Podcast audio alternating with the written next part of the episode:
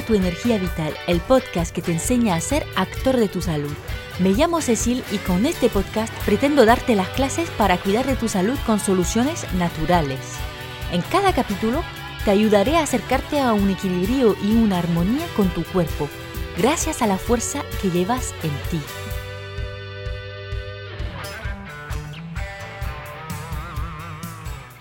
La semana pasada he tenido la suerte de poder seguir una serie de 24 conferencias sobre el tema de la contracepción. Sí, así de friki, 24 conferencias. Me ha encantado y he aprendido un montón de cosas, así que quería proponer un podcast para resumir lo más importante y eh, ayudar a mi pequeño nivel a que llegue la información a lo máximo de persona posible. Las conferencias se pueden visualizar todavía, son de pago, vamos ahora, lo aviso. Pero lo que quiero avisar sobre todo es que eh, está en francés. bueno, eh, si alguien está interesado, aún así, pues me puede escribir eh, por Instagram, amanecencia-naturo, y te mando el link sin problema. Bueno, llegamos a la Tierra con dos misiones principales. Sobrevivir y reproducirnos. Hablamos obviamente de una visión arcaica, pero es lo que anima nuestro cuerpo, nuestras células por dentro.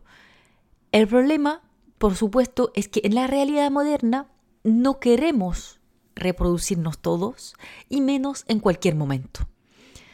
O sea que cuando decidimos utilizar cualquier tipo de contracepción, que sea hormonal, mecánico, Mm, mecánico, digo, barrera, obviamente, natural, em, estamos luchando contra la naturaleza. De la forma que sea, vamos a tener un impacto en nuestra fisiología. Eso no significa que sea algo malo, yo soy la primera en querer controlar mi capacidad reproductiva, pero creo que es interesante tomar conciencia de este proceso por el que hacemos pasar nuestro cuerpo. Dicho eso, si miramos un poco para atrás, eh, también tenemos que recordar que la contracepción es algo reciente y ha sido y sigue siendo una lucha para tener el derecho de disponer de nuestro cuerpo y decidir de nuestro futuro, tanto mujeres como hombres.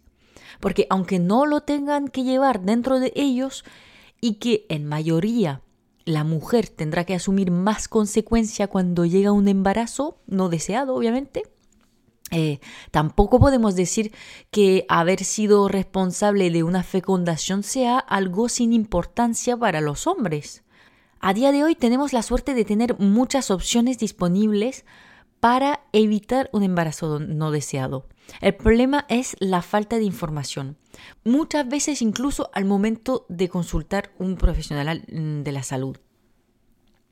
En un mundo ideal, los médicos o ginecólogos deberían presentar todas las maneras que existen para controlar la fertilidad, con un punto de vista objetivo y presentando todas las ventajas e inconvenientes de cada técnica para dejar a los pacientes que elijan lo que mejor les corresponde. Y como tengo mucha fe, estoy segura que existen médicos y ginecólogos que actúan de esta manera. Solamente tenemos que tener conciencia de que eso es nuestro derecho. Estar informados y elegir. Bueno, vamos al lío. Empezamos con las técnicas que pueden utilizar las personas dotadas de ovarios y úteros. Eh, lo más conocido y utilizado son las hormonas. A nivel hormonal tenemos dos formas de actuar. No voy a volver a explicar cómo funciona un ciclo menstrual porque lo he hecho en el podcast dedicado al ciclo femenino, así que si no lo tienes bien claro, pues te aconsejo que lo escuches. Em, cuanto más entenderás de tu cuerpo de todas formas, mejor podrás elegir. Las hormonas de síntesis pueden ser estroprogestativos o microprogestativos. En el primer caso aportamos estrógenos y progesterona que no son exactamente iguales a las hormonas fisiológicas, pero que sí son muy parecidas, lo que permite hacerle creer al cuerpo que está constantemente en fase postovulatoria y así bloquear la ovulación.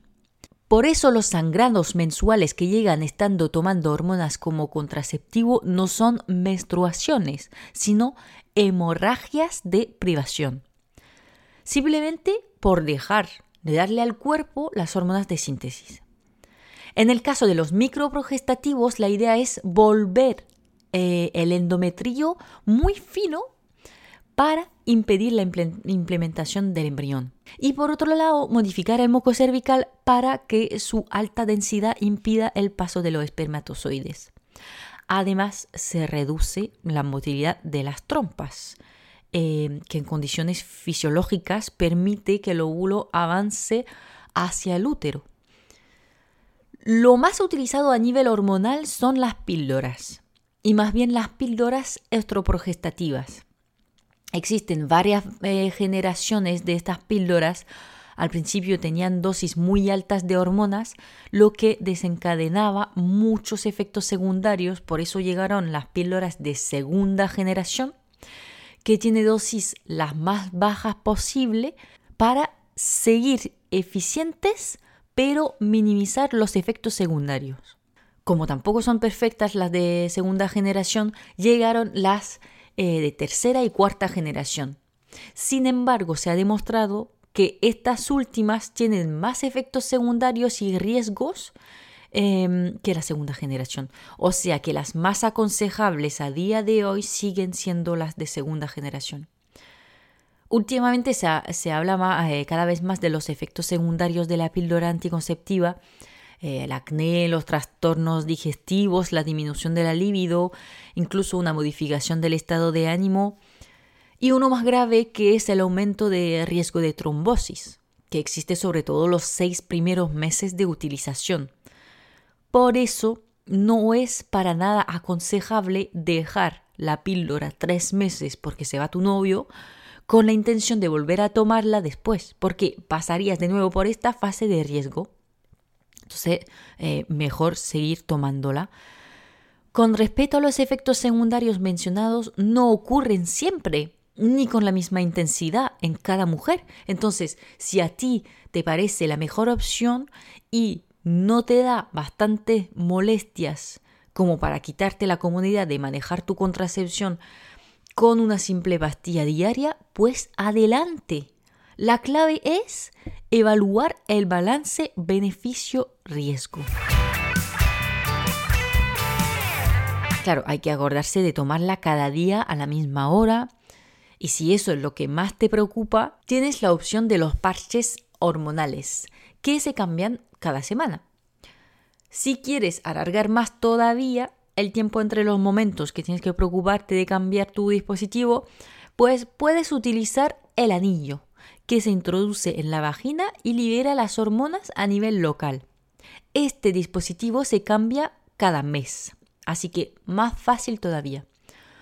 Aunque hay que acordarse de cambiarlo igual, pero bueno.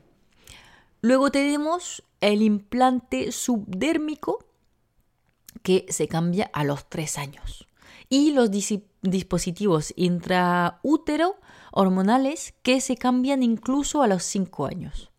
Bueno, esas serían las opciones hormonales que existen eh, para las personas dotadas de ovario y útero.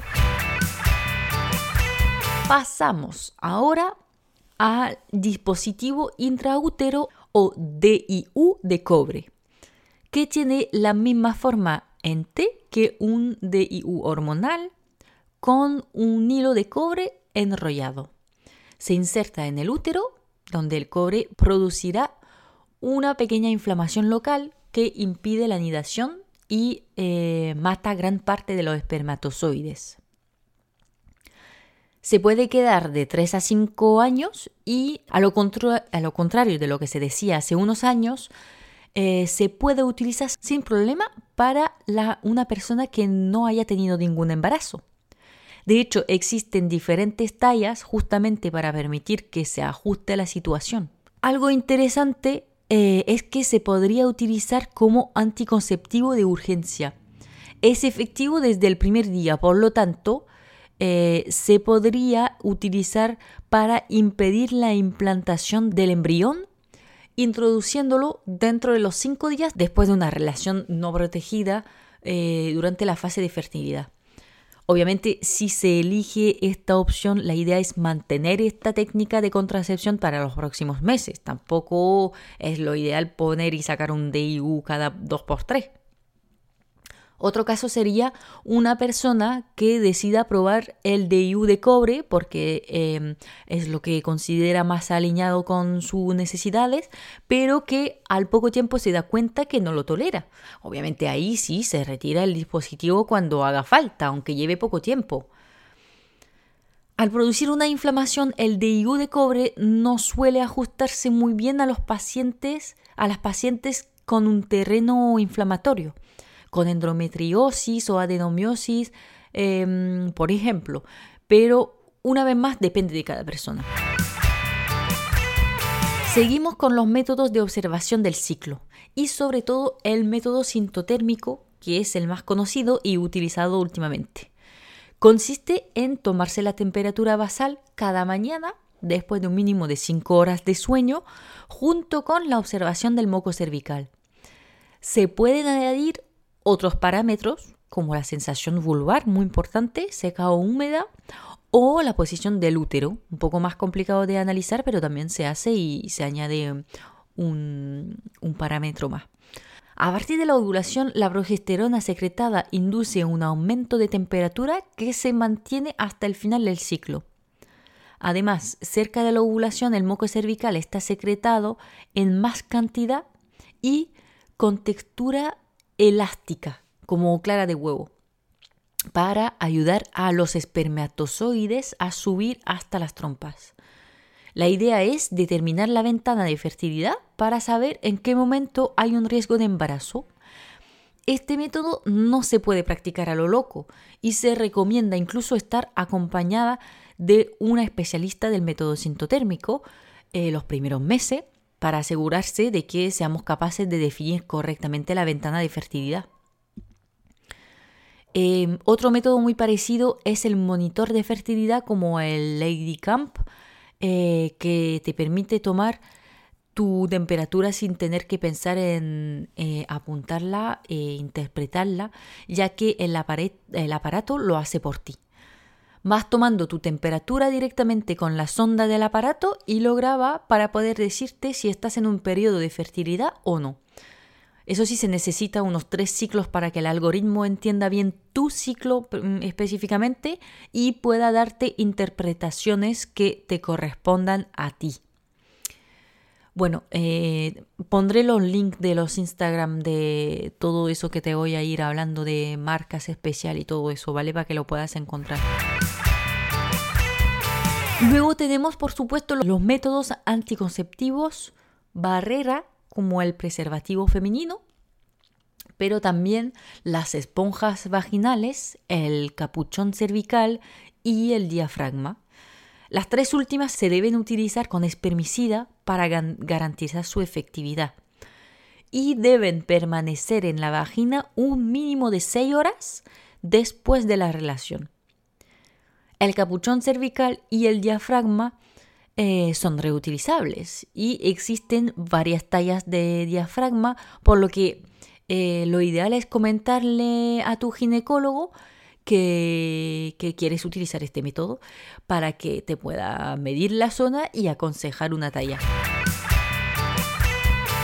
Pasamos a una práctica que me sorprendió mucho porque no la conocía para nada, pero me encantó la idea, eh, y son los bailes anticonceptivos. Consiste en una secuencia de unos 30 minutos con 20 minutos de descanso después, muy física para la fase activa, durante la cual se efectúan unos movimientos de baile que permiten hacer circular la sangre de tal manera, em, de manera intensa y desencadenar las menstruaciones. Las reglas pueden llegar al poco tiempo después de terminar el baile o al día siguiente, a los tres días, como mucho, eso sí. Obviamente se hace siempre en fase luteal y se utiliza un poco como la píldora del día después. Por ejemplo, si sabes que has tenido una relación sin protección eh, durante tu fase de fertilidad, puedes utilizar este método de bailes para impedir la, implantación del lóbulo, aunque haya sido fecundado. Al igual que la píldora del día después, no se puede utilizar eh, los bailes como método sistemático, pero yo por lo menos lo encuentro un método natural fascinante en caso de, accidente, digamos, de, situación complicada. Terminamos para la mujer con la contracepción definitiva de los órganos femeninos que consiste en la ligatura eh, tubárica o una obstrucción tubárica transcervical, que es una operación que impide el óvulo eh, que, eh, que pase la trompa y alcance el endometrio. Es una decisión que no se puede tomar a lo loco, pero si la pareja está segura de que no quiere o ya no quiere tener hijos, pues permite estar tranquilos para el resto de la vida. Bueno, voy a dejarlo aquí para las soluciones anticonceptivas femeninas, pero que sepáis que existen más cosas todavía. Por ejemplo, eh, una startup llamada Natila Care eh, ha desarrollado un test de saliva. Bueno, está desarrollando un test de saliva para poder determinar la ventana de fertilidad. Eh, si me acuerdo bien, se basa en los cambios de concentraciones en sales en nuestro organismo que va variando a lo largo del ciclo. Eh, entonces sería solamente hacer un test con tu saliva y sabes si tienes, eh, si estás en tu ventana de fertilidad o no. Muy, muy cómodo también. Y seguramente pues se me olvidan un montón de alternativas que están en desarrollo, pero bueno, ya creo que va a ser largo este podcast, así que vamos a, ir pasando a lo siguiente. Ya toca hablar de las posibilidades que tiene el hombre eh, de participar a la contracepción de la pareja. Lamentablemente las opciones no son tan numerosas, pero parece que poco a poco vamos mejorando. Lo primero, por supuesto, es el preservativo, método barrera masculina por excelencia.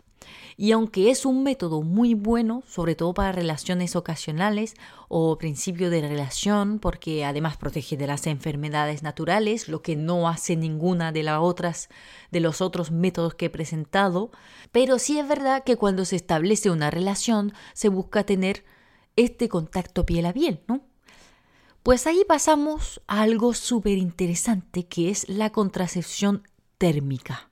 ¿Sabías que se puede obtener un efecto anticonceptivo solamente con aumentar de uno o dos puntos la temperatura de los testículos? Bueno, como lo sabrás, me imagino los testículos están ubicados en una bolsita eh, fuera del cuerpo, justamente para mantenerlos a una temperatura más baja que la del cuerpo.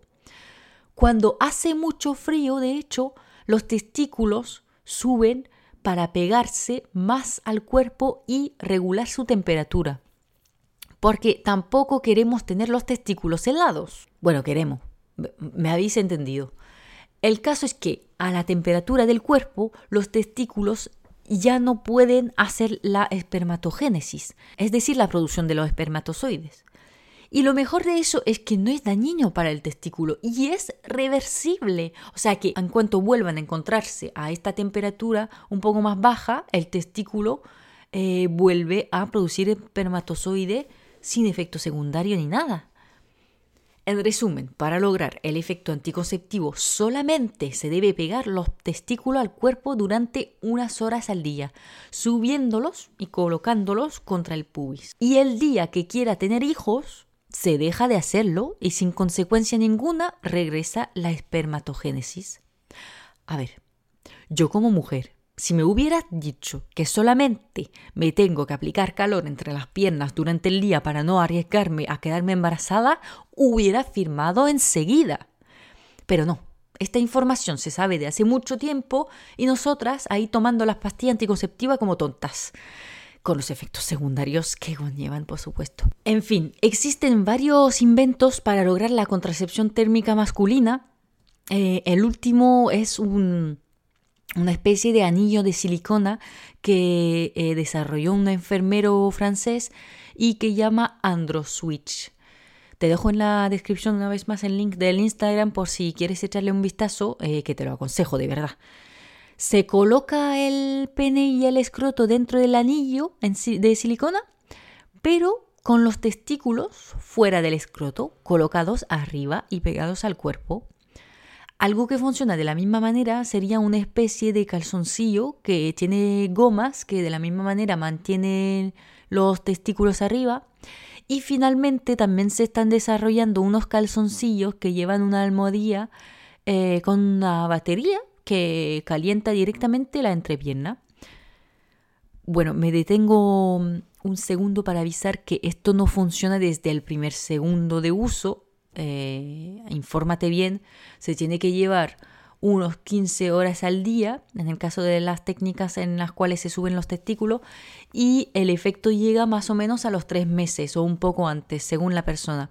En todo caso, hay que hacer un espermograma para confirmar que se ha detenido la espermatogénesis, antes de empezar la fiesta, obviamente. En cuanto a la fuente de calor externa, eh, cuanto mayor el calor, menos tiempo se tiene que llevar. Entonces, por ejemplo, con 40 grados, serían unos 4 a 6 horas al día. Pero lo mismo, espermograma de control. Como en el caso de la mujer, eh, también existe la solución definitiva para el hombre, la vasectomía, que por lo que escucho aquí en España se está utilizando mucho más que en Francia. Os felicito. Para los que no lo habían escuchado, consiste en una pequeña operación durante la cual se seccionan los canales deferentes que llevan los espermatozoides de los testículos a los conductos eyaculadores. Em, exactamente como en el caso de la ligadura, ligatura tubular eh, de la mujer, conviene eh, pensárselo un poco antes y estar bastante seguros que ya no hay deseo de tener hijos. La operación es muy rápida y no es ni necesario en mayoría de los casos eh, la anestesia general, al contrario de la contracepción definitiva de la mujer. Como última parte del podcast, quiero sensibilizarte a la posibilidad de combinación de varias técnicas. Con lo que te presenté hoy está claro que se puede actuar juntos, hombres y mujeres. Por ejemplo, si la mujer practica el método sintotérmico, durante su ventana de fertilidad se podría utilizar varias opciones para seguir teniendo relaciones, que sea directamente a nivel del tipo de relación Em, porque no todo tiene que ser penetración. O también el hombre se puede retirar antes de eyacular. Otra opción sería eh, que la mujer utilice un diafragma y el hombre un método térmico para más seguridad, porque el diafragma em, no tiene una efectividad muy muy alta. En fin, millones de combinaciones existen. Seamos creativos y actuemos juntos, escuchando las necesidades de cada parte de la pareja. Espero que no se te haya hecho demasiado largo el capítulo. La idea era realmente enseñarte que existen muchísimas opciones para la contracepción y que no tienes por qué dejar que elijan por ti. Seas mujer o hombre, eso de que te hayan hecho un niño en la espalda no existe. Si quieres estar seguro, utiliza alguna de las opciones presentadas en este podcast. De todas formas, como siempre en el caso de una pareja, lo más importante es comunicar y ponerse de acuerdo. Me ha encantado seguir todas las conferencias sobre este tema que encuentro de interés público. Me anima tanto, quiero gritar todo eso al mundo entero, quiero que todo el mundo escuche eso y tenga la posibilidad de elegir su contracepción. Si tú también sientes eso o que has aprendido algo hoy y piensas que todo el mundo debería conocer esto, ayúdame compartiendo el podcast. En todo caso, muchas gracias por escucharme hoy. Eh, si has aguantado hasta aquí, pues enhorabuena. Recuerda que si te ha quedado alguna duda, pues puedes escribirme un comentario eh, o por Instagram en amanecencia-naturo donde también encontrarás más eh, contenido de naturopatía, obviamente, y desarrollo personal. Ah, y también puedes dejarme unas estrellitas o un comentario en la plataforma que estás utilizando para apoyar mi trabajo. Nada, nos vemos en el siguiente capítulo de Cuida tu energía vital. Chao.